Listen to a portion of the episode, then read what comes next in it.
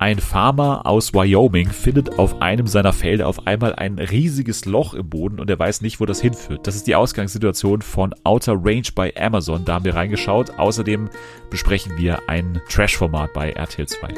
Wir sprechen nämlich über Kampf der Reality Stars und damit auch über den Konflikt von Catherine und Elena. Und unsere neue Lieblingskandidatin Rich Nana zieht in die Saale ein. Dazu gibt es ein neues Spiel. Anni muss bestehen bei Wieso, Weshalb, Werbung, das verrückte Werbungsquiz. Und ich sage ein paar Worte über eine faszinierende Naturdoku mit Barack Obama bei Netflix. Also alles das jetzt bei Fernsehen für alle.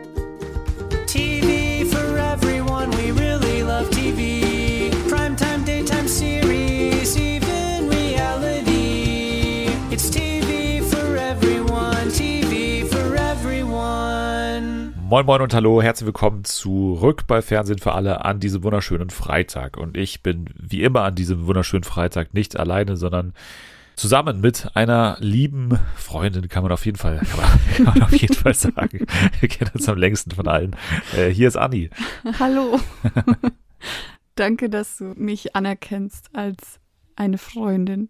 Ja, wie war deine Woche beziehungsweise deine TV-Woche? Weil ich weiß, du warst ja am Wochenende nicht da, hast also das Finale von The Masked Singer verpasst, ne?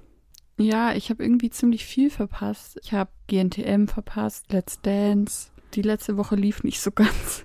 Du hast bei The Masked Singer natürlich das Finale verpasst, bei dem es jetzt nicht mehr ganz so viele Überraschungen gab natürlich. Also es war ja eigentlich alles klar, dank uns natürlich auch oder dank Jana vor allem. Also mhm. Also Jana hat ja hier vor zwei Wochen die große Nora Tschirner-Theorie vorbereitet, die ich dann letzte Woche im Podcast besprochen und hier verlesen habe, feierlich.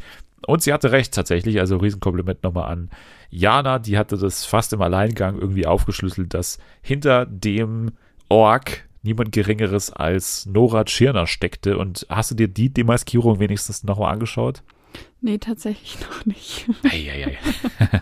Nein, aber also es war halt sehr schade, dass Nora Tschirner als erste gehen musste, weil das war halt einfach mhm. dann der vierte Platz und man wollte halt, dass zumindest der Org noch ein bisschen länger durchgetragen wird, weil es halt wirklich das einzige Mysterium war, was noch wirklich existent war, so ein bisschen zumindest und zumindest äh, in der Show auch eine Rolle gespielt hat. Also alle haben gesagt im Ratepanel und so weiter, dass es halt äh, unbekannt ist, wer da drunter steckt. Also das wusste tatsächlich niemand, also das nehme ich denen halt teilweise auch ab. Aber dann ist sie als erste leider rausgeflogen und ich habe mich sehr aufgeregt bei Twitter. Ich habe Antworten bekommen, die jetzt äh, sehr sich dann schützend wie eine Mutter vor die Show gestellt haben. Weil ich habe halt gesagt, die Show muss vielleicht sich mal überlegen, wie sie ihr Konzept den Leuten besser erklären kann, damit sowas nicht passiert, weil es muss ja auch das Ziel sein von den Leuten hinter den Kulissen, das Mysterium so lange wie möglich drin zu lassen, einfach weil es spannender ist für alle, so. Ja, aber ich kann mir auch vorstellen, dass das die ganzen Gabis sind, die in der App abstimmen und dann irgendwie halt, ja, okay, ich weiß, das ist die Ella endlich oder ich weiß, das ist der Mark Keller und die finde ich so toll und deshalb stimme ich für die ab. So, Ella endlich, ja, hat dann am Ende nochmal für Spannung gesorgt, weil sie kurz vor ihrer Demaskierung sich einfach auf der Bühne schon mal demaskiert hat, als sie da nach ihrem Sieg dem Matthias Optenhöfel um den Hals gefallen ist. Und dann hat sie die Maske verloren, mitten auf der Bühne. Es wurde ganz gut gelöst und eigentlich auch ganz schnell gelöst, weil man dann super schnell weggeschnitten hat und man hat auch nur den Hinterkopf gesehen dieser blonden Frau. Man könnte sich dann natürlich auch schon denken, dass es Ella endlich ist und so weiter. Aber so viel zu The Masked Singer. Wir können damit die Staffel offiziell abschließen und ja, vermutlich im Herbst dann wieder zur Herbststaffel zurückkehren, wenn nicht doch irgendwie The Masked Dancer nochmal dazwischen kommt. Nee, nee. Wieso nicht? Oder irgendwie ein, ein Pfingst-Special mit, mit drei Pfingstmasken oder sowas. Nee. Kann ich mir alles durchaus vorstellen. Aber ja, so viel zu The Masked Singer. Dann muss ich noch eine Sache sagen, bevor wir jetzt gleich loslegen, dass ich mich in der letzten Woche vertan habe mit einer Information, die ich gerne korrigieren würde. Und zwar bei Amazon lief ja LOL, die dritte Staffel, und ich habe letzte Woche mhm. behauptet, dass Mirko Nonchev nicht irgendwie gewürdigt würde mit irgendeiner Aktion, weil es war ja davor angekündigt worden, dass die Staffel irgendwie in seinem Zeichen stehen sollte. Ich habe es tatsächlich aber wirklich übersehen, obwohl ich letzte Folge gesagt habe, ich habe wirklich drauf geachtet und ich habe auch irgendwie drauf geachtet, aber ich habe tatsächlich diese eine Bildtafel, eine schwarze Bildtafel, wo drauf stand, für Mirko, habe ich tatsächlich übersehen und das ja, tut mir leid. zu lang geblinzelt wahrscheinlich. Ja, aber ganz ehrlich, wenn ich das übersehe, dann stimmte mein Argument ja dementsprechend, dass es jetzt nicht, sag ich mal, so offensichtlich war, wie es irgendwie davor angekündigt war. Also für mich ist das jetzt keine Staffel, die im Zeichen von Mirko Nonchev steht und ihn irgendwie besonders gedenkt, sondern man hat halt das gemacht, was man irgendwie tun musste. Und, und klar, es ist eine, eine nette Geste, aber ich hätte mir da schon ein bisschen mehr vorstellen können. Aber Also, naja, das wollte ich nur mal ganz kurz sagen. Es gab auf jeden Fall was. Ja, vielleicht machen sie es ja dann auch eher zum Ende hin. Also das könnte ich mir nur vorstellen, dass vielleicht dann am Ende nochmal ein Zusammenschnitt kommt mit seinen besten Momenten oder sowas. Gut, dass du es noch sagst, weil die Staffel ist jetzt schon zu Ende. Ich habe ja. noch nicht die letzten Folgen gesehen, deswegen ich habe keine Ahnung. Es kann sein, dass da jetzt noch was war und dann will ich nichts gesagt haben, aber auf jeden Fall fand ich es am Anfang ein bisschen irritierend. Immer noch, trotz dieser Texttafel jetzt, die ja da war. Das wollte ich noch mal ganz kurz korrigieren. Und noch ein Hinweis natürlich. Die neue Folge Better Call Saul ist mega geil und habe ich wieder reviewed. Könnt ihr in der Beschreibung anklicken. Bei Fernsehen für alle.wordpress.com ist mein aktueller Blog-Eintrag zur neuen Folge von Better Call Saul. Und es kann sein, es kann sein, dass wir nächste Folge irgendwie ein Special-Segment machen für Better Call Saul. Ich arbeite gerade noch dran, da jemanden zu bekommen. Und vielleicht klappt's ja. Also so viel zu Better Call Saul. Und jetzt gehen wir tatsächlich aber rein in unsere Themen und beginnen mit dem Kampf der Reality Stars Yes. den wir jetzt schon seit Beginn an begleiten und immer noch gerne dabei sind. Du hast auch alle Folgen gerne gesehen. Ja, bis jetzt habe ich alle Folgen gesehen und äh, habe viel Spaß dabei. An was hast du besonders viel Spaß? Uh, ganz viel Spaß macht mir diese Dreierkombination um Jan, äh, wie heißt der? Like? Nee, äh, der andere Typ, Jannis? Nee. Du meinst Yassin. Ja, genau. Oh Gott. Ähm, Yassin und Schäfer Heinrich. Ich mag diese Dreierkombination so gerne. Also irgendwie muss ich da immer wirklich lachen, weil die die ganze Zeit so Scheiß gemeinsam machen und Schäfer Heinrich ist so unschuldig irgendwie und freut sich so, ja, freut sich so mit dem befreundet zu sein. Und das finde ich irgendwie süß. Also Schäfer Heinrich, muss ich sagen, ist mein absolutes Highlight und irgendwie bin ich auch froh, Elena Miras mal wieder in einem Format zu sehen. Also die macht mir auch Spaß.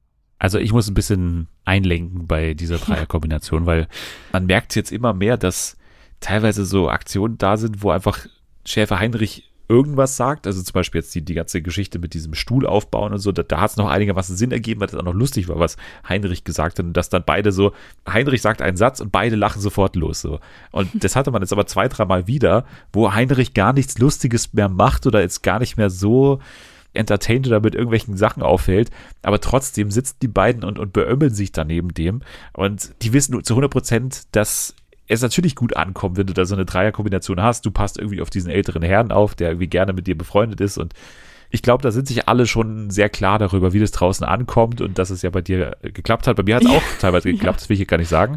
Ich glaube schon, dass da auch sehr, sehr viel Berechnendes Ja, also das will ich überhaupt nicht abstreiten und ich mag auch Jan überhaupt nicht. Ähm, aber ich finde, manchmal gibt es da halt so Momente, wo ich wirklich, also das finde ich einfach lustig, wenn die da zu dritt sind. Oder auch dieser Moment, zum Beispiel in der letzten Folge, wo Schäfer Heinrich dann seine neue Sonnenbrille anhat. Und irgendwie finde ich das so witzig, dass er da halt so erst voll trocken und sagt so, ja, die ist neu. Und man, jeder sieht halt, dass er aussieht wie so, wie so ein schräger Typ halt einfach. Vor allem mit diesem langen T-Shirt und dieser ganz kurzen Hose, ne?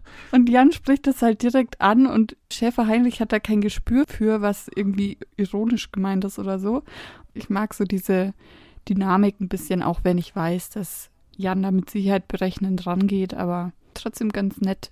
Wir schauen mal, wie wir im Detail auf die Folge schauen und gehen mal nochmal durch. Wir haben ja jetzt nur eine Folge zu besprechen, deswegen können wir das einigermaßen detailliert machen. Es ging natürlich los mit einer neuen Ankunft am Starstrand, Starstrand, Starstrand. Schwer auszusprechen, aber die Stars haben schon so ein paar Vermutungen gehabt, wer jetzt dahinter stecken könnte. Immer mal wieder ist der Name Desiree Nick gefallen, den irgendwie alle vermuten, weil sie natürlich auch noch nicht am Format teilgenommen hat und deswegen erstmal natürlich in der Verlosung ist, aber Heinrich äh, zum Beispiel kannte sie gar nicht. Dann hat er gefragt, wie alt ist die? Dann hat er gesagt, nee, ist zu alt für ihn. Er steht ja eher auf Sissy, wie wir eh schon wissen. Ne? Das war ja in der vergangenen Folge so, dass wir das erfahren haben. Ronald dagegen hat Anke Engelke gefordert, was ich auch einen ganz äh, schönen Vorschlag fand für so eine Show. Aber tatsächlich stand da nicht Anke Engelke, sondern Catherine Schulze oder wie sie damals äh, genannt wurde von Marlenchen und Jochen Chetrin. Also, ja, oder Catherine. Es war, es war auf jeden Fall Teil dieser ganzen Anfangssequenz, wie man sie jetzt denn ausspricht. Also ist es jetzt Cassie oder, oder Casey oder Kathy oder Catherine. Also das wurde ganz viel gleich mal erörtert, wie man jetzt sie genau schreibt und wie man sie ausspricht. Wir kennen sie natürlich noch von Love Island. Sie war ja mit Mike dort im Format zusammen. Dann war sie natürlich auch bei Promi Big Brother und ist jetzt nach eigener Aussage beim Kampf der Reality Stars dabei, weil sie auf die Buchbinden steht. Ja. Was natürlich, ähm, das ist ein legitimes Argument natürlich. Die Buchbinden sind toll beim Kampf der Reality Stars. Und trotzdem erfahren wir natürlich gleich, dass es einen Konflikt gibt, der schon besteht, und zwar zwischen Elena Miras und Catherine. Ja. Du hast damals ja Love Island verfolgt. Wie war das denn damals? Also ich habe es nicht mehr so ganz vor Augen, wie man das dann am Ende wahrgenommen hat, aber ich habe die jetzt irgendwie noch nie so als irgendwie Erzfeindinnen wahrgenommen. Boah, ich kann mich da auch nur noch ganz schlecht dran erinnern, ehrlich gesagt. Also man hat das ja auch, glaube ich, in der Folge einigermaßen gesehen. Also es war ja wohl am Ende so, dass Mike und Catherine und Elena und Julian, glaube ich, hieß der oder so, verkappelt waren es hat sich eigentlich sowas angebahnt zwischen Elena und Mike schon da, aber es irgendwie dann doch nicht. Und dann kam ja das ganze Drama. Eigentlich ging das ja erst draußen los, als dann äh, zwischen beiden Pärchen wieder ganz schnell Schluss war und Mike und Elena dann zusammen waren und dann war sie ja gleich schwanger und ich glaube, das hat ein bisschen an Catherines Ego gekratzt. Irgendwo werden beide wahrscheinlich irgendwelche Promi-Flash-Interviews gegeben haben. Das hat dann irgendwie für Instagram-Ärger gesorgt, wie das halt so ist als Reality-Star, dass man ständig irgendwelche Promi-Flash-Artikel sich hin und her schickt und da irgendwelche Interviews gibt und dann sich wieder wundert, warum die andere wieder lästert und so weiter. Aber gut, das ist die ganze Existenzbegründung vom Kampf der Reality-Stars wahrscheinlich. Also ohne Promi-Flash, sage ich jetzt einfach mal, gäbe es keinen Kampf der Reality-Stars. Aber gut, es ging dann los mit Elena, die sie natürlich gleich mal positioniert hat und gleich mal natürlich auch den Promi-Level angegriffen hat von Catherine Schulte, die man natürlich nicht mehr kennen würde nach ihrer Meinung. Also Big Brother, wow, was ist das denn? Wo hat man die denn schon mal gesehen? Und dann finde ich aber schön, was in der Bauchbinde stand. Und zwar Elena, Teilnehmerin von Prominent und Obdachlos, laut Wikipedia. Während sie sich über den Promi-Status von Catherine beschwert hat und irgendwie Big Brother da nochmal so abgewatscht hat. Was natürlich schon ein großes Format ist eigentlich, ne? Promi Big Brother schon, ja. kann man jetzt nicht, kann man jetzt nicht meckern, ist ja schon ein Ausrufezeichen. Und würde ich jetzt mal sagen, auf der Skala der Trash-Shows auch über Reality Shore, würde ich jetzt mal sagen. Aber das ja. ist jetzt nur meine, meine persönliche Meinung. Elena hat natürlich das große Ass im Ärmel mit dem Dschungelcamp natürlich. Was in der hm. Reality-Welt natürlich ein Riesending ist. Wir haben es ja schon mal bei Matthias äh, gehabt, dass er sich natürlich das ganz groß auf die Fahne geschrieben hat, ich habe es alleine und ohne Hilfe ins Dschungelcamp geschafft. und das war ja immer schon mal so ein Ausrufezeichen, das er mal gesetzt hat. Und Elena hat das bestimmt auch irgendwie verinnerlicht, dass das Dschungelcamp natürlich eine Auszeichnung ist, dass man sich ganz oben auf die Reality Karte schreiben kann, auf die Setcard schreiben kann oder auf, wie heißt es bei GNTM? Diese ja, Setcard. Setcard, ne? Oder genau, ja. Da kann man sich's reinschreiben. Ihr Buch. Das Buch, genau. Ja, aber dann kommt der nächste Star auch schon an und das ist eine interessante Persönlichkeit, denn Rich Nana heißt sie, 76, nee, 67 Jahre alt. Ja, ich, ich kannte sie nicht, aber wenn man sie jetzt mal so googelt und bei Instagram vor allem sich mal anschaut, was sie so macht, die hat ja wirklich über zwei Millionen Follower, ne?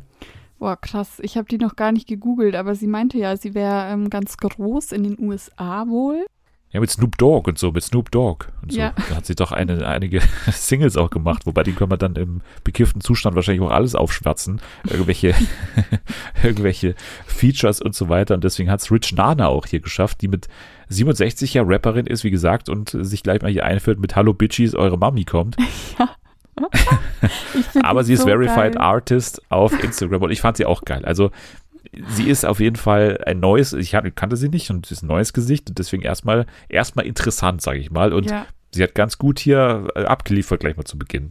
Also wirklich die ersten fünf Minuten, ich war nur am Lachen, glaube ich, weil die war so eiskalt und so trocken und dann ging es so, mit Elena stand sie dann in der Bar und dann meinte Elena so, ja, mit, mit Catherine kann sie gar nicht und dann Rich Nana gleich so, ja, die schmeißt mal raus, die schmeißt mal raus, die ist sofort weg. Oder auch zu Enrico, ne? Ja. Und wer bist du hier? Ja, ich bin der Praktikant. Ja, aber warum schmeißt man dich denn nicht raus? Warum schmeißt man ja. dich denn nicht raus? und auch geil, dass Schäfer Heinrich und sie so ja gar nicht funktioniert haben zusammen. Ne? Ja, also, es ging irgendwie um Singen vor, oder so. Ja. Wenn ich auch ein Schäfer bin, habe ich denn noch vor. Keiner hört zu. So richtig geil. Und dann sie auch im O-Ton, wie sie dann so gesagt hat, ne, also der Schäfer, den, den brauche ich überhaupt nicht hier drin. Ja. Also das war schon, das war schon cool. Ja. Er tat mir so leid, als er dann im Interview saß und dann so meinte, ja, die hat es gar nicht interessiert, was ich da gesungen habe. ja.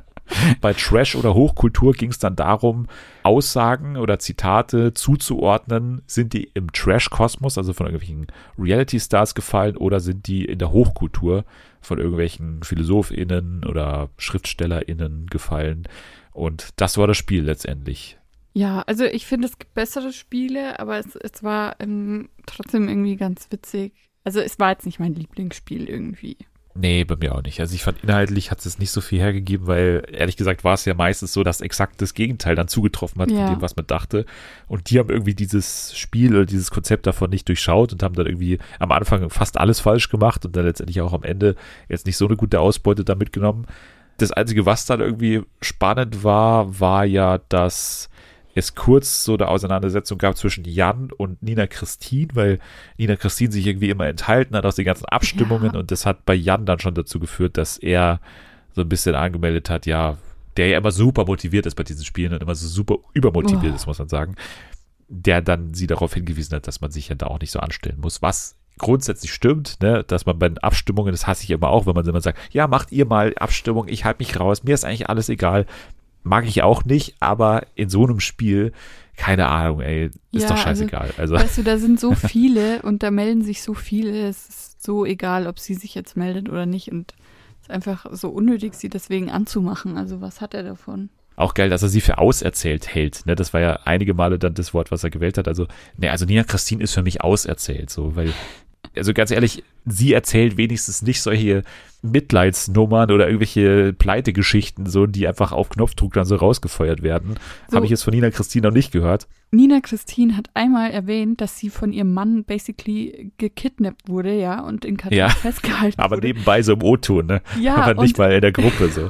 und er trampelt da ewig auf seiner Pleitenummer rum und sie hat eigentlich viel Schlimmeres erlebt. Also Ja, überhaupt seine ganze Performance in den Spielen immer, immer auch so dieses Ritterliche, ne? immer für die Oh, Frauen äh, Da- am Kämpfen. Also, das ist so nervig. Also wirklich, das ist ich als Frau, ich hätte ihm schon längst mal meine Meinung gegeigt, weil ich finde, das hat sowas, ähm, also ich will nicht sagen unterdrückendes, ich glaube, das ist das falsche Wort, aber so, so klein halten, weißt du? So. Ja, es ist so, ja, die schaffen das nicht ohne meine Hilfe. Also ich muss denen jetzt helfen, damit die sich safen können und deshalb helfe ich denen jetzt. Und das ist, also das ist so, ich finde es ein ganz schlimmes Verhalten und wäre ich da drin, ich hätte schon längst mal gesagt, Jan, halt endlich mal deine Fresse, ich kann das alleine. Also ich kann das gar nicht verstehen, wie man das annehmen kann. Ja, es ist ja dann immer in den äh, Safety-Spielen so, wo natürlich dann auch immer der Hintergrund von ihm ist natürlich, sich einfach einzuschleimen bei möglichst vielen, ne? Also Ja, dass man hier als der große Ritter dann rüberkommen Ja. will und so. Für mich wäre es auch nichts und es hat ja auch schon mal zu ein paar Widerworten dann geführt, vor allem in der vergangenen Woche, ne, bei diesem Wasserspiel, wo dann einige sich schon gewundert haben, okay, also dann brauche ich hier gar nicht antreten, wenn ich dann am Ende gegen Jan plus X kämpfe. Also das ist ja irgendwie witzlos dann, wenn, wenn diese Spiele gar keinen Sinn mehr haben, weil er dann sowieso immer dich nicht unterstützt als, als Mann oder wenn er das Spiel einfach sabotiert, so ist es ja einfach, das hat dann irgendwie keinen Sinn mehr, das Spiel. Es ging in diesem Spiel ja um Betten. Ne? Also es ging darum, Mhm. äh, die Strafe abzuwenden, dass irgendwie für jede falsche Antwort, glaube ich, ein Bett weggenommen wurde oder irgendwie wurde das nochmal speziell aufge, aufgerechnet oder so. Auf jeden Fall am Ende stand die Bilanz, dass fünf Betten weg müssen, wo sich dann sehr viele sehr schnell auch gemeldet haben, so vor allem Sissy und, und auch Elena haben sich sehr schnell gemeldet, haben gesagt, nee, wir machen das gerne, wir schlafen ohne Bett auf dem Strand. Nee, die Betten wurden einfach rausgeholt. Genau, die Betten wurden rausgestellt, ne? die wurden weggenommen Ja. quasi aus dem Haus und wurden dann rausgestellt und mussten dann quasi trotzdem noch auf Betten, aber halt an anderen Plätzen irgendwo in der Natur stehen, also meistens eben auf dem Strand. Mike zum Beispiel musste direkt neben dem Klo schlafen, was ich ganz geil Ja. war. Elena musste direkt neben dem Pool schlafen zum Beispiel. Das haben die Leute natürlich nicht einberechnet, ne? also dass die halt an möglichst blöde Orte da irgendwie versetzt werden und das hat bei Elena dann sehr schnell ja zu einem ja kleinen Diven-Moment halt wieder geführt, dass sie da ins Sprechzimmer geht und sagt irgendwie, ja, ändert das sofort und habt ihr eigentlich ein bisschen Überlegungszellen, habe ich mir noch aufgeschrieben natürlich, das, was sie da gesagt hat. Morgen brauche ich hier die Produktionschefin, aber dann kam ja die Rückfrage auch von dem, von der Off-Stimme sozusagen, bist du schon ein bisschen angetrunken? Und dann hat sie auch gesagt, ja, ja, sie ist auch schon ein bisschen über, übers Ziel hinaus wahrscheinlich äh, besoffen. Man kann jetzt nicht mehr ganz so gut einordnen, ob das jetzt eine gute Idee war oder nicht. Ob es eine gute Idee war von Mike, seine Geschichte der ja, zerbrochenen Ehe und so weiter ja. an alle möglichen Menschen in diesem Haus weiterzuleiten und auch die Einschätzung zu fordern, zu fordern, muss man fast schon sagen, wirklich, von diesen ganzen Leuten.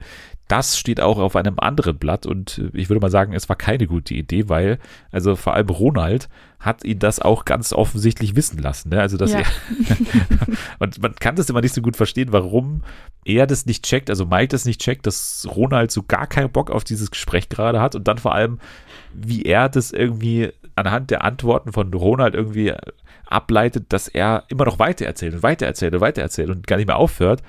Man muss eigentlich merken, okay, der Typ hat gar, gar keinen Bock auf mich. Der sagt mir auch eigentlich nur so kontraproduktive und negative Sachen, wie auch ja. Mike dann gesagt hat, du bist so ein Schwarzmaler. Ja. Dann, dann höre ich halt auf, also dann rede ich halt nicht weiter mit ihm, aber also, er immer, macht immer weiter wenn mir jemand anderes ins Gesicht sagt, dass ich nerve, dass ich ein Narzisst bin und dass ich eigentlich Scheiße laber, dann überlege ich mir doch mal, ob irgendwas an der Sache dran ist, was der sagt. Und er so, ja, du bist ja ganz schön pessimistisch. So, hä? Was ist bei dir angekommen von diesen Aussagen? Ich habe gar nichts mehr verstanden. Ja, Mike sagt ja, dass er zu Hause an den Pranger gestellt werde und so weiter und dass auch die ganze Beziehung zu Michelle seit dem Sommerhaushalt einfach ja leidet, was man auch durchaus verstehen kann. Die waren ja auch in Paartherapie, was aber, wie wir jetzt hier erfahren, nicht so ganz viel Effekt hatte. Also irgendwie laut Mike eben natürlich äh, wendet es Michelle alles nicht an, was sie da gelernt haben in der ja, Paartherapie genau. und so weiter und macht ihn jetzt ständig Schuld. irgendwie runter zu Hause. Wie gesagt, er ist jetzt das Opfer auf einmal natürlich, ja. wie wir das natürlich wissen.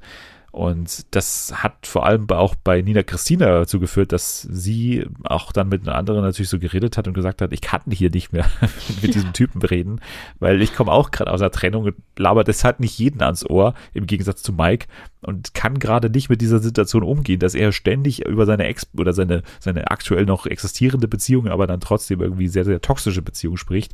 Und ich ähm, halte still, aber muss dann ständig das über mich ergehen lassen. Also da konnte ich sie schon äh, ziemlich gut verstehen eigentlich er ist ja ständig hinterhergerannt und wollte ständig mit ihr quatschen und man hat ihr halt richtig angesehen, wie sehr sie darunter leidet und die war ja wirklich kurz vorm Heulen, weil er sie nicht mehr in Frieden gelassen hat. Also der Typ echt, also auch, ich fand auch diesen Zusammenschnitt so geil, wo er wirklich zu fast allen hingegangen ist und dann immer so, wie schätzt du mich hier ein? Ja, auch zu so, Schäfer Heinrich ja. auf dieser auf dieser Klotreppe, ne? Das, also, was ist jetzt dein, dein Gefühl hier so von mir? Wie, wie nimmst du mich hier so wahr? Oh. Und er so, ja, also hier, keine Ahnung. ja, keine Ahnung. Also das war schon ähm, ein geiler Zusammenschnitt und man hat das Gefühl, dass Mike wieder mal nicht so ganz zufrieden sein wird über den Schnitt. Aber ganz ehrlich, er bietet es halt wirklich wieder an. Also man kann doch nicht anders als sagen, okay, du, du gehst in diese Szenen rein und du kannst doch nicht erwarten, dass die dann am Ende ein Gespräch von diesen ganzen vielen Gesprächen, die du hier führst, nehmen und es dann so schneiden, wie es für dich passt dass du hier als ja geläuterter Typ am Ende aus diesem Format rausgehst, sondern nein, die machen es natürlich so, wie du es ja auch hier abziehst. Also du gehst zu jedem hin, möglichst öffentlichkeitswirksam und, und ja. sprichst mit denen möglichst vor den Kameras, dass jeder sieht, okay, der bemüht sich, der strengt sich an, der versucht sich zu bessern, aber das ist halt dann genau das Gegenteil, was er auslöst, nämlich dass es einfach aufgesetzt wirkt, das Ganze. Ja, also ein, ein ganz, ganz schlimmer, ekelhafter Typ. Und ich bin froh, dass er sein Image jetzt nicht irgendwie verbessern konnte, sondern dass er genauso wahrgenommen wurde, wie er auch anscheinend wirklich ist. Also er ist es zumindest mal nicht ausgerastet oder sowas, das muss man schon sagen. Ja, ne? Also er hatte sein, sein Temperament im Griff war ja sozusagen. Da.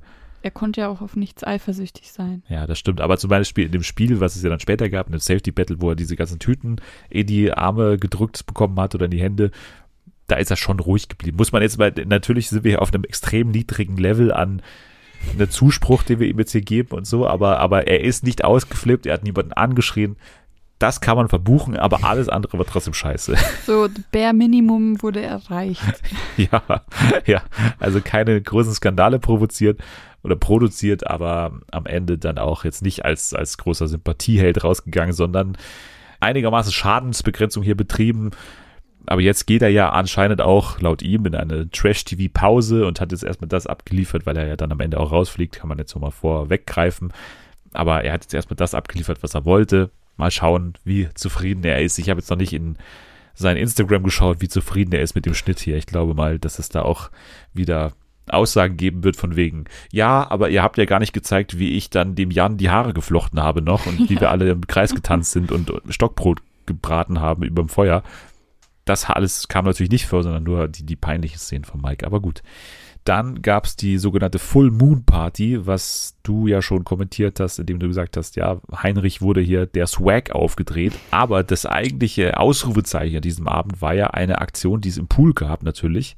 Oh, bitte erinnere mich nicht. ja, ich muss leider. Es ist, es ist unsere Pflicht, hier über diese Szene zu sprechen. Und das machen wir jetzt auch, journalistische Pflicht. Dass es natürlich eine Szene gab zwischen Nina Christine und Ronald, wie natürlich man erwarten konnte, wird es bei Ronald Schill irgendwann mal zu Körperlichkeiten kommen. Auch hier wieder Bare Minimum natürlich, aber er greift jetzt niemanden irgendwie an und achtet zumindest auf irgendwelche Signale der anderen Person, dass das auch einigermaßen gewünscht ist oder nicht zumindest unerwünscht ist. Aber sagen wir, wie es ist, er hat hier den Fuß von Nina Christine in den Mund genommen. Ja, danke. Also es hat Brechreiz in mir ausgelöst. Es war ganz, ganz schlimm. Ich habe plötzlich so Flashbacks bekommen von ähm, Promis unter Palmen und ich dachte mir so, noch ein Bild mehr von Ronald, das ich nie wieder aus meinem Kopf bekomme. Ich kann gar nicht nachvollziehen, wie Nina Christine, also warum sie das mitgemacht hat. Und sie, sie lacht ja dann auch immer so. Sie, sie lacht über alles und fand es auch irgendwie witzig und alle anderen waren so richtig angewidert. Ich weiß nicht, also Wahnsinn. Aber das wäre jetzt nichts, womit man dich auf einer Party jetzt so beeindrucken könnte, wie es ja bei Nina Christine anscheinend gefruchtet hat. Nein. Nee, okay. Schreibe ich mir auf. Ja. Niemals. Nein, aber das ist ja schon, ja, das, wie gesagt, man, man konnte es erwarten natürlich bei, bei Ronald, dass irgendwann sowas passiert, aber also, dass er jetzt hier den Fuß in den Mund und so, das, das habe ich auch alles nicht kommen sehen. Das war auch für mich neu. Das ist auch dann einfach nur so, so ein, okay, das passiert jetzt und äh, dann, klar, Elena kommentiert, das ist das ekligste, was ich gesehen habe, aber das ist einfach so als einigermaßen akzeptabel weiß ich nicht. Es, es, war mir zu wenig Aufregung um diesen Fuß im Mund tatsächlich, ja. muss ich sagen. Also es war mir zu wenig, was macht der Mann da gerade, als einfach nur zu sagen, okay, es ist eklig. Aber man durfte wohl was anderes auch von Ronald Schildig erwarten. Wie gesagt, ich glaube, er ist trotzdem einigermaßen beliebt, auch bei den Frauen, muss man sagen. Also vor allem Tessa und er haben, glaube ich, eine ja. ganz gute Beziehung da drin. Dann gab es irgendwann die Ansage von dem Format an sich, dass es jetzt eine Aussprache geben soll, weil vielleicht sie so ein bisschen befürchtet haben, dass eine der beiden oder beziehungsweise dass natürlich nur Elena rausfliegen könnte.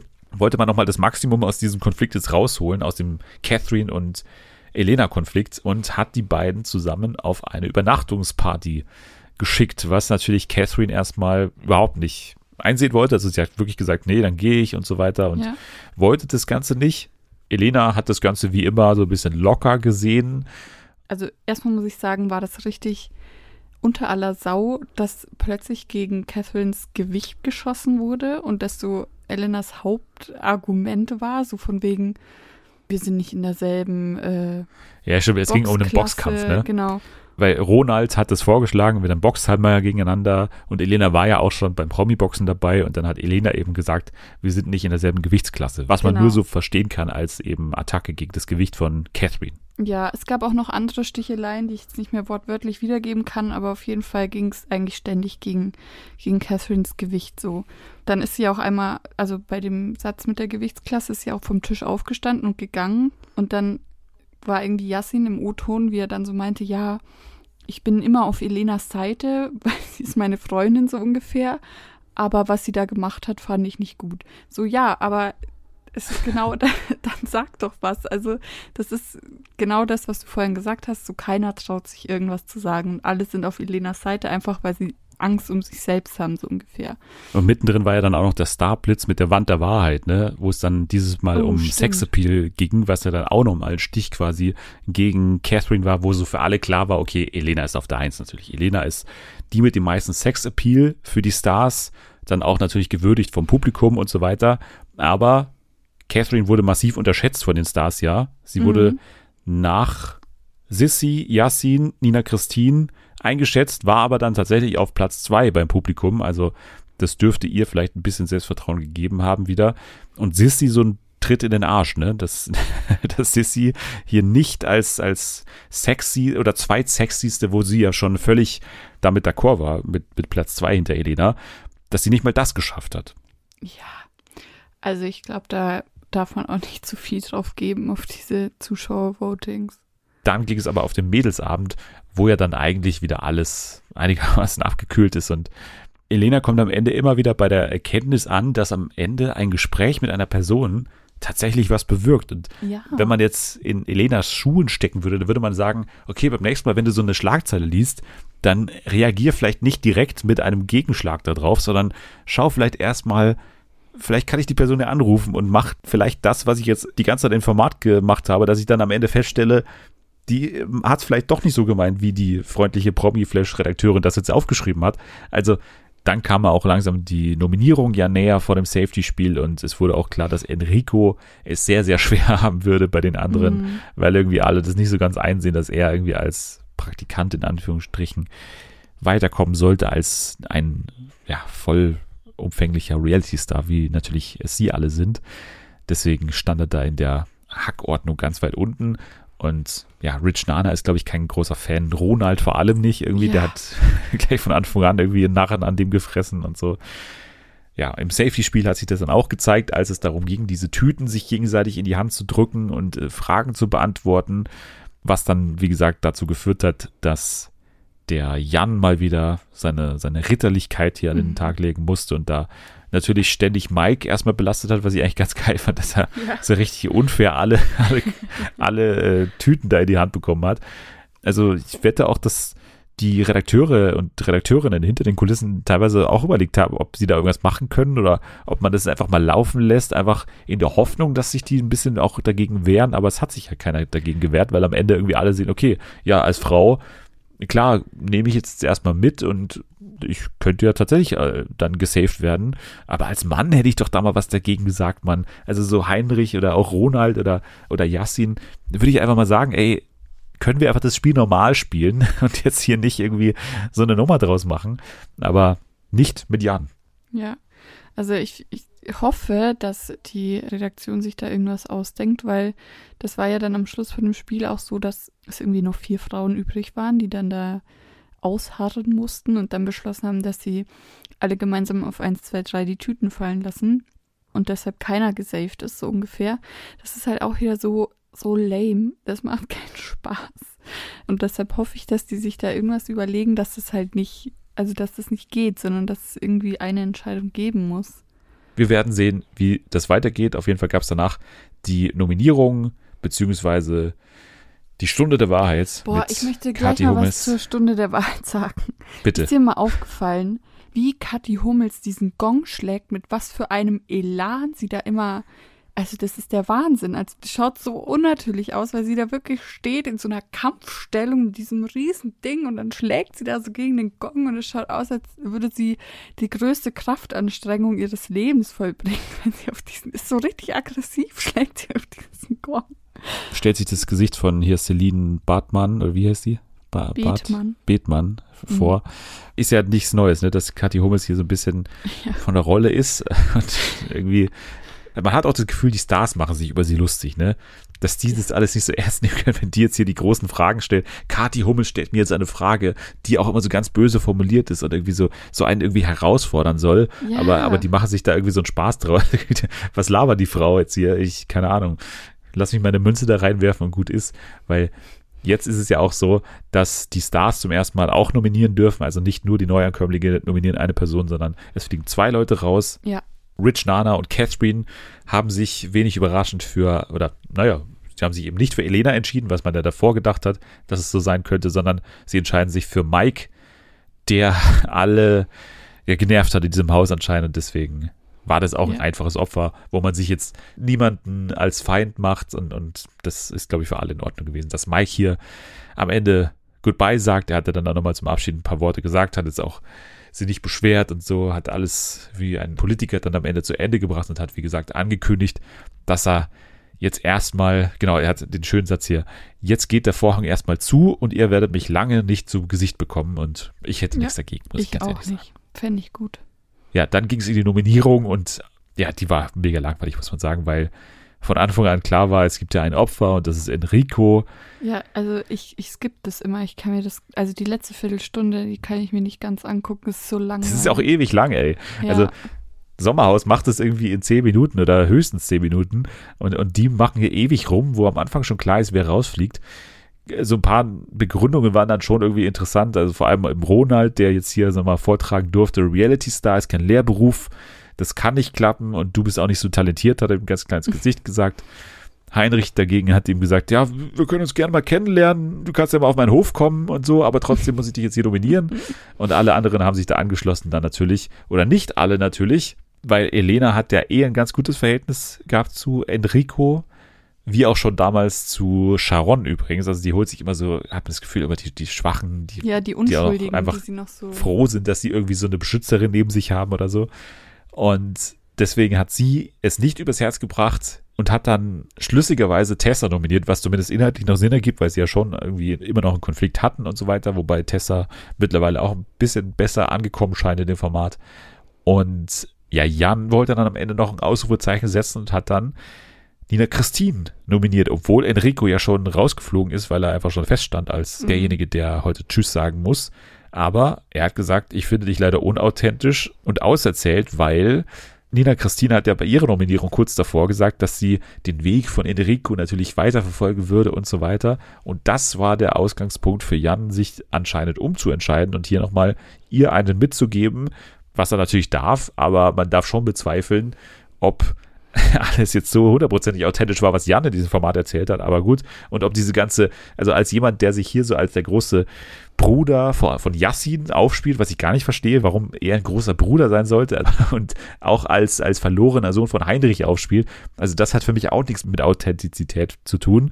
Und naja, Ja. ist halt diese Jan-Nummer, die wir hier schon kennen. Also dieses Vorgeben, dass man irgendwas verstehen würde über das Format und, und über Unterhaltung und wie das zu Hause ankommt und dass er jetzt hier dieses Ausrufezeichen nochmal setzen muss, das kann man auch alles ein bisschen bezweifeln, warum man das jetzt Ja. alles tun muss, aber Jan tut's halt. Also ich freue mich schon auf dieses Gagenspiel, weil ich nicht glaube, dass Jan die höchste Gage hat. Darauf freue ich mich auch, weil das würde mich auch interessieren. So vor allem Elena ist natürlich schon irgendwie so nominell der größte Star oder zumindest was Ja. ihr Selbstverständnis angeht, der größte Star. Und das zu sehen im Vergleich mit den anderen, vor allem mit Jan und so. Ich bin gespannt, weil Jan halt immer so auch so mega abschätzig über diese ganzen anderen Formate spricht, also über, er sagt Geschlechtsverkehr, Inseln oder so sagt er immer. Ja. Und Bums da zu sehen, dass irgendwie so ein Yassin mehr verdient als er, das würde ich schon gerne sehen. Aber gut. Mal schauen, wann das dann kommt. Ich bin sicher, dass es noch, noch kommt. Aber wir bleiben bei Elena und gehen zum RTL-Turmspringen. Ja. verantwortet von Stefan Raab, aber RTLisiert, hat man damals, glaube ich, Mhm. gesagt. Oder RTLig war, glaube ich, das, was der RTL-Chef damals in der Ankündigung gesagt hat. Und jetzt ist klar, was RTLig daran ist. Nicht nur die Moderation, die die ganzen Ninja Warrior-Leute machen werden, also Laura von Torra, Frank Buschmann und Jan Köppen, sondern auch im TeilnehmerInnenfeld gibt's eigentlich nur RTL-Gesichter, muss man sagen. Also es treten an Paul Janke, Dominik Stuckmann, also der aktuelle Bachelor, Ja. der seine Kaufhaustour kurz unterbricht und dann hier vorbeischneidet beim RTL Turmspringen. Dann noch dabei Lola Weipert, Moderatorin, Thorsten Legert, auch der war bestimmt zu erwarten. Mark Terenzi und Jay Kahn sind dabei. Ja. Dann Felix von Jascharow von GZSZ, Nikolas Puschmann, bei dem ich immer wieder es überraschend finde, dass RTL immer noch versucht, den irgendwie so als Promi zu etablieren irgendwie. Der war ja auch bei der Passion dabei und so und Ja. taucht immer wieder so auf, aber irgendwie, weiß nicht, der macht doch nichts. Also irgendwie, ich weiß auch nicht, der, also was ist an dem noch so spannend jetzt, äh, an Nikolas Puschmann? Ich, also Nee, klar, er also- war der erste Prince Charming so, aber irgendwie hat er doch nichts, was ihn jetzt so auszeichnet in dieser Promi-Welt, oder? Nee, also er war ja auch bei Let's Dance dabei, da ist er ja relativ weit gekommen, ich meine dritter Platz. Aber er macht halt aktuell nichts und deshalb verstehe ich nicht, warum er so gepusht wird. Wenn er jetzt irgendwie, keine Ahnung, noch ein Format am Laufen hätte oder er wird jetzt Schauspieler oder was weiß ich, dann okay, aber irgendwie taucht er überall auf und so random. Aber dann, wie gesagt, eben auch dabei Elena Miras und Philipp Pavlovic als Dschungelkönig hat sich hier auch natürlich seinen Platz verdient. Ich hätte gerne gesehen, dass zum Beispiel eine andere Person im Dschungel gewonnen hätte, Peter zum Beispiel, wenn der jetzt hier dabei wäre beim Turmspringen, das wäre geil gewesen. Aber Philipp, ich meine, okay, gut, dann macht er halt hier mit, springt er halt hier runter. Aber das ist das RTL Turmspringen am 3. Juni um 20.15 Uhr, ein Freitag ist das. Ja, du hast gesagt, du hast ja Bock drauf, ne? Genau. Ich finde auch, dass der Cast vielversprechend ist. Also ich glaube, dass das könnte witzig werden irgendwie. Ja ja, weiß ich nicht, es ist halt am Ende es ist die Ninja Warrior Crew. Also, also man weiß eigentlich ziemlich genau, was man bekommt irgendwie und für Leute, die das jetzt vermisst haben, so, dann, dann macht's halt, also dann schaut's halt hier an. Ja. Gut, das waren die News und wir gehen nochmal jetzt weg von der Showwelt und hin in die Serienwelt. Was man ja wirklich sagen muss, dass ja aktuell unfassbar ist, was gerade an Serien rauskommt, weil gefühlt so ein bisschen die ganze Corona-Drehpause plus irgendwie jetzt auch gerade Emmy. Nominierungsfenster Schluss, also Ende Mai, mhm. bis dahin kann man seine Shows quasi veröffentlichen. Dann ist man nicht mehr zugelassen für die diesjährigen Emmys und so weiter. Also es kommt gerade alles so aufeinander, deswegen laufen gerade äh, Better Call Saul, Atlanta, Apple TV hat gerade tausend Serien neu rausgebracht und draußen Severance, über das wir ewig mal sprechen wollten. Es laufen so viele Sachen gerade und eine davon haben wir uns jetzt mal genauer angeschaut und zwar bei Amazon Prime. Outer Range heißt das Ganze. Eine übernatürliche, eine Mystery-Serie, die aber in einem modernen Cowboy-Setting spielt. Ja. In Wyoming. Das trifft's ganz gut. Die IMDb-Beschreibung, um das jetzt mal vorwegzunehmen, heißt, ein Rancher, der um sein Land und seine Familie kämpft, entdeckt am Rande der Wildnis von Wyoming ein unergründliches Geheimnis. Ja. Wie würdest du das nochmal präzisieren? Weil es ist ja tatsächlich ein unergründliches Geheimnis. Ne? Also es ist, hat ja wirklich keinen, keinen Grund, was er da findet. Ja, es ist eigentlich ein großes schwarzes Loch mitten auf seiner Wiese. Die Hauptperson oder der Vater dieser Familie heißt Royal Abbott und wohnt da eben auf so einer Farm mitten im Nirgendwo mit seiner Frau und seinen beiden Söhnen und auch seiner Enkeltochter er wusste davor schon, dass er irgendwas ist, beziehungsweise er hat so ein Gespür anscheinend für Übernatürliches, weil er hört auch ständig so ein Grummeln, so ein lautes Grummeln aus dem Wald. Man hat so das Gefühl, er hatte schon mal alles erlebt, so. Neben diesem Loch, das da einfach random in seiner Wiese ist, gibt es halt auch noch so andere Kleinstadtprobleme.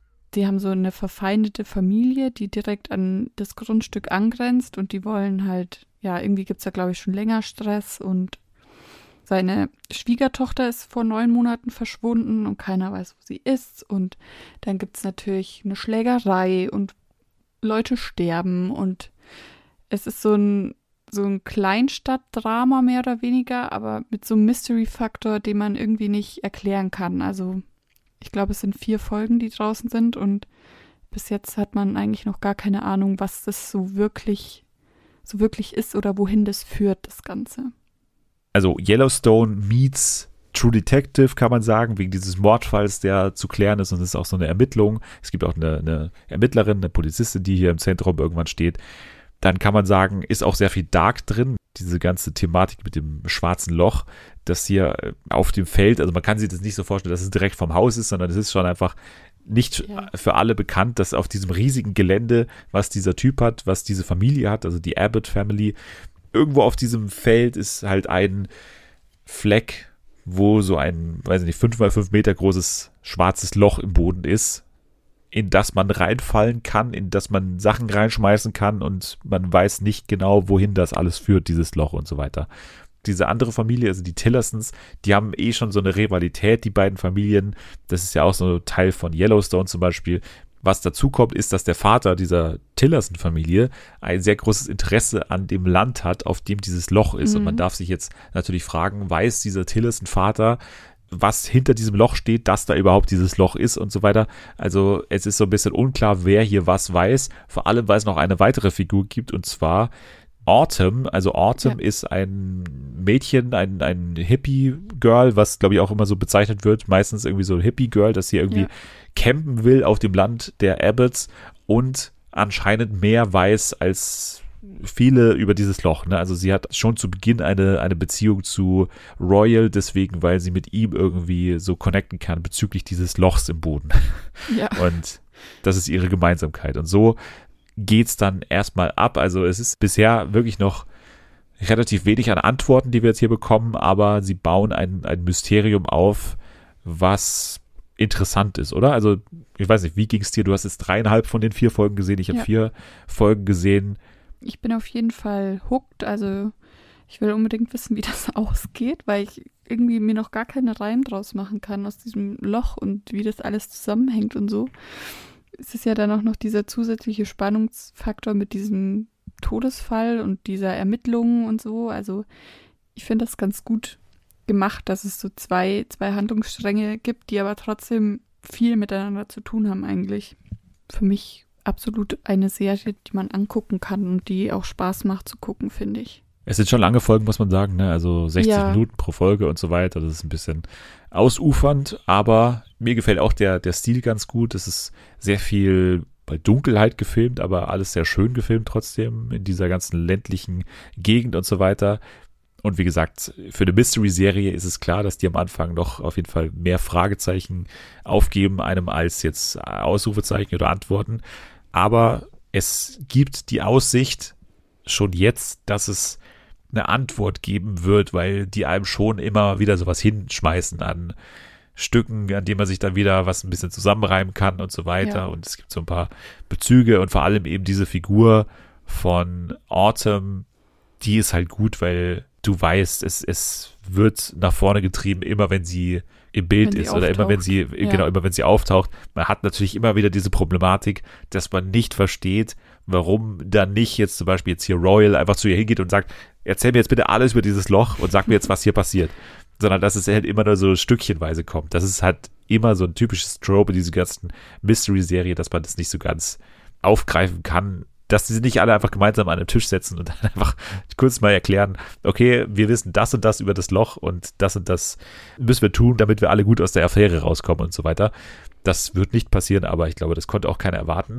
Ich muss sagen, dass die Serie mir von Anfang an, äh, seit der ersten Szene eigentlich schon sehr gut gefällt, weil, keine Ahnung, man hat ja manchmal so das Gefühl, dass einem irgendwas gefällt aus irgendeinem unergründlichen Grund und bei mir war es dieser erste Satz, Have you ever heard of a Greek god called Cronus? Und das war schon mal, wenn eine Serie schon mal so anfängt, dann kann sie in gewissen Momenten bei mir nicht mehr so viel falsch machen. Also es war ein Bezug in die griechische Mythologie da, dann diese Stimme, dieser Cowboy-Hut von Josh Brolin und so weiter. Das hat alles dann dazu geführt, dass ich sage, okay, erzählt mir jetzt mal, ich, ich, ich schaue auf jeden Fall zu und, und bin aufmerksam, macht mal. Ich habe noch ein Problem und zwar, dass ich relativ viele von diesen ganzen Sohn-Figuren relativ unspektakulär noch finde ja. und so. Weiß nicht, die kann ich auch teilweise noch nicht so ganz unterscheiden nach vier Folgen, immer noch nicht. Und das ist, glaube ich, nicht so gut. Den einzigen Sohn, den ich geil finde, ist der, der singen kann. Ja. ja, sie haben schon so geile Ideen eigentlich auch, dass es so ein Running Gag ist in so einer eigentlich so ziemlich random. darken Serie, dass er so random einfach immer singt, wenn er im Bild ist. Aber vor allem die, die Söhne von Abbott, also die Abbott-Söhne, die, äh, weiß ich nicht, ja, die tun noch irgendwie so, noch nicht ja. viel mit mir. So. Ja, das stimmt. Aber ansonsten bin ich auch begeistert von der Nebenfigur der Frau, die das Romantic Interest ist von diesem einen Typen. Die finde ich auch ganz, gut. Maria, genau. Ja, die findest du, vom Aussehen findest du die gut. ja, finde ich ein interessanter Charakter, muss ich sagen. Ähm, ja. Und Dennis, du bist so voraussehbar echt der Wahnsinn. ja. Ich könnte so eine Person zeichnen, die dein Traumtyp wäre. Und das ich ja, aber zeichne mal. Verfehlen. Das veröffentlichen wir dann bei @fernsehenfa die Zeichnung. zeichne mal. Es sieht ungefähr so aus wie die, wie die kleine Enkelin, die auch am Anfang so ein Bild gezeichnet hat. Was übrigens auf jeden Fall noch wichtig sein wird für die Serie, oder? Da sind wir uns einig. Bestimmt, weil ich dachte mir so, hm, ein bisschen random, aber das hat bestimmt noch ähm, einen Zweck. Das werden jetzt die alle nicht verstehen, die es noch nicht gesehen haben, aber es ist auch kein Spoiler, weil auf dem Bild haben ja alle gelbe Sachen an. Ne? Und in dem Schnipsel, den wir sehen, dass dem Mysterium auf dem Grund geht, da tragen die Leute auch gelbe Sachen zum Beispiel. Ja. Und ich habe auch das Gefühl, dass die Enkelin irgendeine Beziehung hat zu dem Hippie-Girl. Also das glaube ich auch, dass da irgendwie noch was in der Vergangenheit passiert ist, dass die beide irgendwie verbindet. So, weil die hatten auch so ein paar Szenen zusammen und das war beides irgendwie so weird. Also ich bin da noch auf der Spur, glaube ich, und bleibe bei Outer Range auf jeden Fall dran. Ja, du auch, auch. habe ich jetzt so verstanden. Mhm. Sehr gut, dann habe ich dir kein Quatsch äh, aufgegeben als Hausaufgabe, sondern nee. etwas, auf das wir uns freuen können. Und ich freue mich auch auf die Zeichnung, die du schon jetzt hier ähm, quasi angekündigt hast. Jetzt habe ich gerade schon das Wort Yellowstone gedroppt und bei Yellowstone muss man in diesen Tagen auch über etwas anderes sprechen und zwar bei Netflix gibt es gerade eine sehr schöne Naturdokumentation, die sich nennt Our Great National Parks und die ist deswegen so interessant, weil sie von der Obama Produktionsfirma produziert ist und auch tatsächlich als Moderator und Off-Stimme Barack Obama damit aufwarten kann. Erstmal das ist erstmal ein guter Name, den man so hat vor der Kamera. Also er beginnt tatsächlich hier am, am Strand, ich glaube sogar an seinem Privatstrand irgendwie, wie er da barfuß über den Strand marschiert und, und sagt, warum er so ein großer Naturschützer ist und Naturfreund, was man alles ein bisschen kritisch sehen muss natürlich, weil ich meine, der Typ war acht Jahre lang einfach US-Präsident und hat jetzt nicht so unfassbar viel für den Naturschutz getan er hat tatsächlich viel für die Nationalparks getan, das, das kann man tatsächlich einfach so sagen. Deswegen ist es auch einigermaßen authentisch, was er hier erzählt, dass diese Nationalparks ein interessantes Land sind, die es ja auf der ganzen Welt gibt. So, ich hatte das gar nicht so auf dem Zettel, dass es wirklich so viel sind. Es gab eine sehr, sehr beeindruckende Weltkugelaufnahme, was bestimmt auch unfassbar viel Arbeit war. Diese eine Kugel da zu animieren, plus eben einzuzeichnen auf dieser und zu recherchieren vor allem, wo die Nationalparks auf der ganzen Welt quasi sind. Also es war sehr beeindruckend, hat man da äh, farblich äh, markiert, wo Nationalparks sind in allen Ländern. Viel Arbeit ist auch das Stichwort, was man einfach sagen muss zu dieser Dokumentation, weil es ist teilweise schon frech, wie viel Arbeit die sich machen.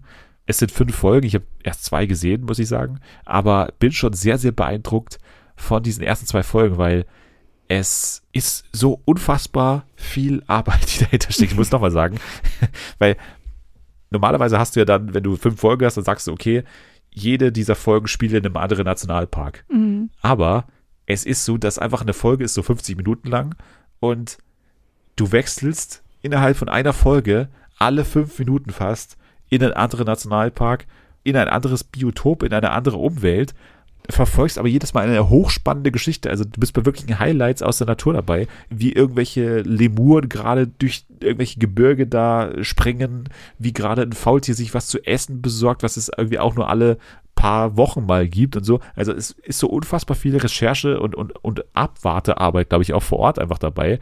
Die haben unfassbar viel Material gehabt und sind aber trotzdem bei solchen Highlights einfach dabei gewesen.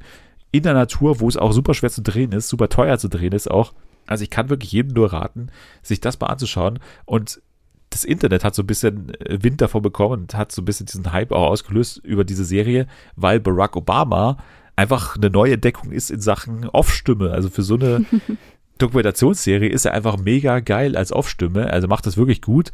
Er macht es jetzt nicht so Sir David Attenborough-mäßig, dass er irgendwie da so ein bisschen so auch actet, sondern er ist einfach ja so, als würde er das vorlesen und das ist aber gar nicht negativ gemeint, sondern es ist so ein bisschen wie eine gute Nachtgeschichte, die einem irgendwie Barack Obama erzählt und das ist einfach auch ganz schön. Also es ist nicht dieses total professionelle, es ist eher so, dass man sich teilweise auch vorstellen kann, dass er eben gerade so eine politische Rede vorträgt, aber trotzdem ist es so sehr, sehr beruhigend und für jeden, der so abschalten will und irgendwie nur mal was braucht, so als Bildschirmschoner, was man aber trotzdem irgendwie super gerne sich anschaut, dann sage ich mal, schaut mal in Our Great National Parks rein bei Netflix, wie gesagt, eine unfassbar aufwendige Produktion, die man, glaube ich, auf dem Zettel haben sollte. Und wenn man Barack Obama in einer Off-Stimme mal hören möchte und da am Strand von Hawaii wahrscheinlich sehen möchte, der kann das auch tun. Also ist spannend, weil Barack Obama hat, glaube ich, Bock auf, auf äh, Moderation.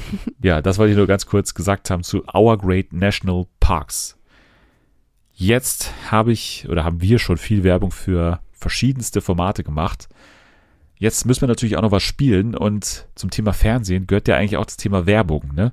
Deswegen habe ich mir ein Spiel ausgedacht, in dem es wirklich nur um das Thema Werbung geht, TV-Werbung. Und das Spiel heißt, du hast es noch nicht gehört, den Namen, deswegen wird es für Mhm. dich auch eine Überraschung sein. Wieso, weshalb, Werbung? also so heißt das Spiel. Ja, sehr gut. Und es geht darum, dass es jetzt vier äh, Spielrunden gibt und du musst im Prinzip einfach nur mir ein paar Fragen beantworten. Okay. In der ersten Runde wird es darum gehen, dass du eine Musik vorgespielt bekommst, die habe ich dir schon zugeschickt, die du gleich abspielen wirst und du musst mir sagen, für welches Produkt wird hier geworben. Ein, ein ikonischer Klangteppich, den man hört in einer spezifischen Werbung. Ich bin mir sicher, du kennst es und ich bin mir sicher, du kannst Mhm. es zuordnen. Gerade Okay. du. Ich glaube schon. Also, hören wir mal rein.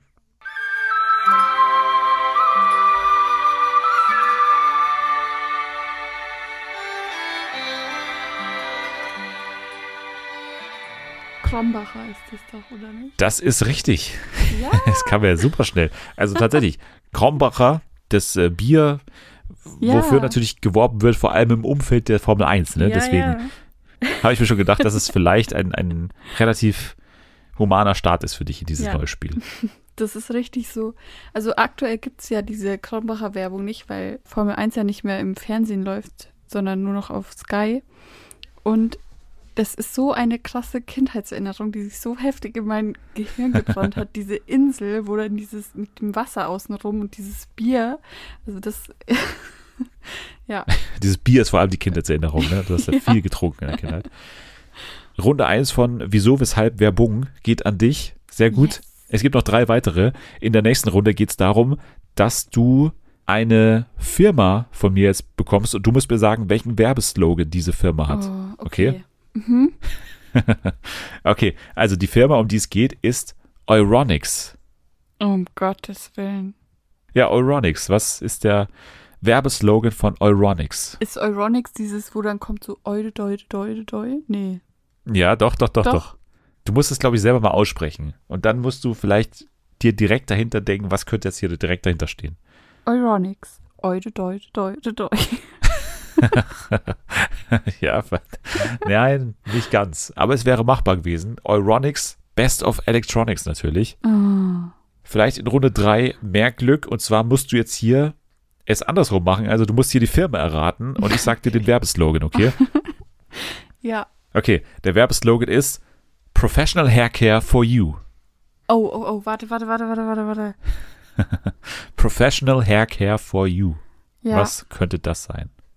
Fuck, wie heißt es? Oh Mann, ich schwanke zwischen zwei, okay? Ich schwanke zwischen, Sag mal die zwei, sag mal die zwei. zwischen Garnier und Pantene Provie. Okay. Wahrscheinlich ist beides falsch. Oder ist es Schwarzkopf? Aber ich habe genau diesen Sound im Kopf. Das nämlich, wird nämlich so fröhlich gesagt. Es wird so Professional Haircare for you. Ich sag es Pantene Provie. Okay, du sagst Pantene Pro V Ja. Und ich muss dir sagen, du hast die richtige Antwort genannt. Nein, es ist Garnier. Nein, Schwarzkopf. Nein, es ist Schwarzkopf. Ah! Es ist Schwarzkopf Professional Haircare for You. Genau. Also Ah, das ist auch leider nicht richtig, aber es ist auch schwer.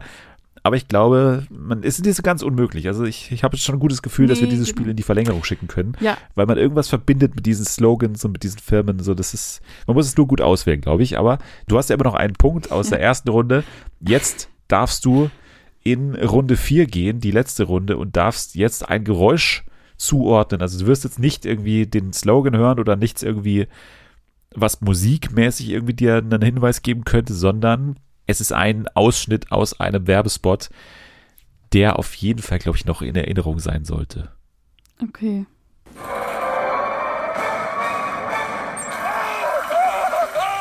Oh Mann, was ist das denn? Hast du nie gehört?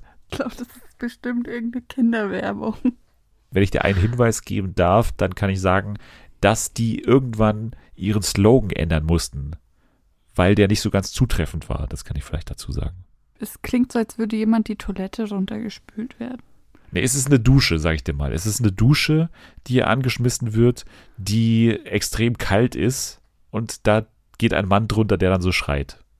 Ich wollte erst WC-Ente sagen, weil ich dachte, das wäre ein Klo. Aber wenn du sagst, es ist eine Dusche, ist es dann vielleicht so Bornbach oder so. Okay, Hornbach ist eine gute Antwort, ist aber leider komplett falsch. Wir sind hier im Bereich der Lebensmittel und ja, es geht um Actimel. Also so, es geht oh. um Abwehrkräfte, die der Mann versucht durch die kalte Dusche am Morgen irgendwie anzuschmeißen. Aber Mhm. Actimel sagt, dass wir die Abwehrkräfte aktivieren und deswegen brauchst du keine kalte Dusche, sondern du musst einfach nur unseren Drink hier trinken und dann bist du auch gerüstet für den Tag. Das ist Actimel tatsächlich. Für mich eine relativ ikonische Werbung. Dieser Schrei auch am Anfang hat mich immer unfassbar genervt, die Werbung. Aber Hattest du nicht früher immer Actimel dabei in der Schule? Nee, ich hatte nie was dabei in der Okay. Schule. Also weder Essen noch Trinken. Dafür war ich immer äh, bekannt. Also ich, ich war immer zu faul, selbst mir Actimel mitzunehmen. Das war eher mein Ausrufezeichen, was ich gesetzt habe, essenstechnisch und trinktechnisch. Nein, also ich hatte kein Actimel dabei, bin aber tatsächlich ein großer Verfechter von Actimel Vanille tatsächlich, aber Bäh. doch, doch, doch, doch. Aber äh, nee, Actimel war für dich anscheinend nicht bekannt, dass es hier mal diese Werbung gab. Nee, aber warum mussten die ihren Slogan ändern? Ja, weil die keine Abwehrkräfte aktivieren einfach. Ach so. Also das konnte man so nicht formulieren. Hat man, glaube ich, irgendwann mal beschlossen.